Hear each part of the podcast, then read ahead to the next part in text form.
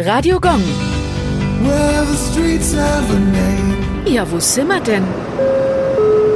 Dr. Gustav Heinemann Straße, Nürnberg. Die Straße liegt im Stadtteil Veilhof und führt auch mit einer Brücke über den Wörder See. Gustav Walter Heinemann war ein deutscher Politiker und der dritte Bundespräsident der Bundesrepublik Deutschland. In seinem Leben war er mit mehreren verschiedenen Parteien verbunden. Nach dem Zweiten Weltkrieg war er Mitbegründer der CDU. 1957 schloss er sich der SPD an. Er engagierte sich in der Friedensbewegung und argumentierte, dass eine Integration der Bundesrepublik in die NATO die Wiedervereinigung erschweren würde. Im März 1969 wurde er zum Bundespräsidenten gewählt. Heinemann, der sich als Bürgerpräsident verstand, engagierte sich für sozial Ausgegrenzte und trat für das freiheitliche und demokratische Erbe der deutschen Geschichte ein.